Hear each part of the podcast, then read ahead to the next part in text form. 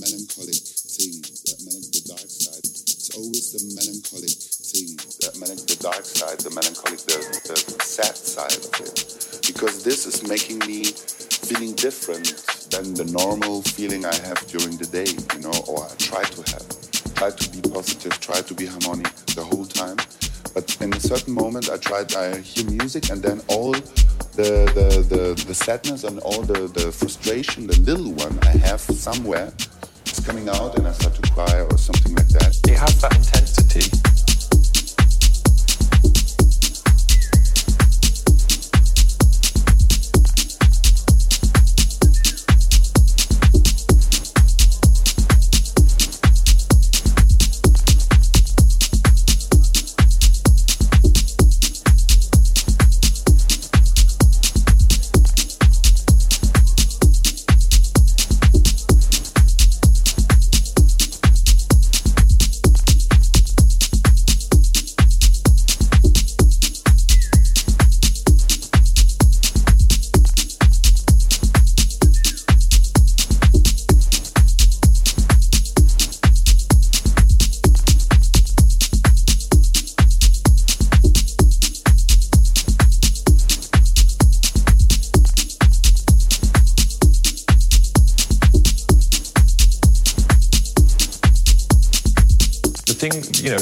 And that type of music are sympathetic to one another. They they, they work together very well. Um, the thing, you know, drugs and that type of music are sympathetic to one another. They they, they work together very well. Um, the thing, you know, drugs and that type of music are sympathetic to one another. They they, they work together very well. Um, but you don't have to. Yeah, you don't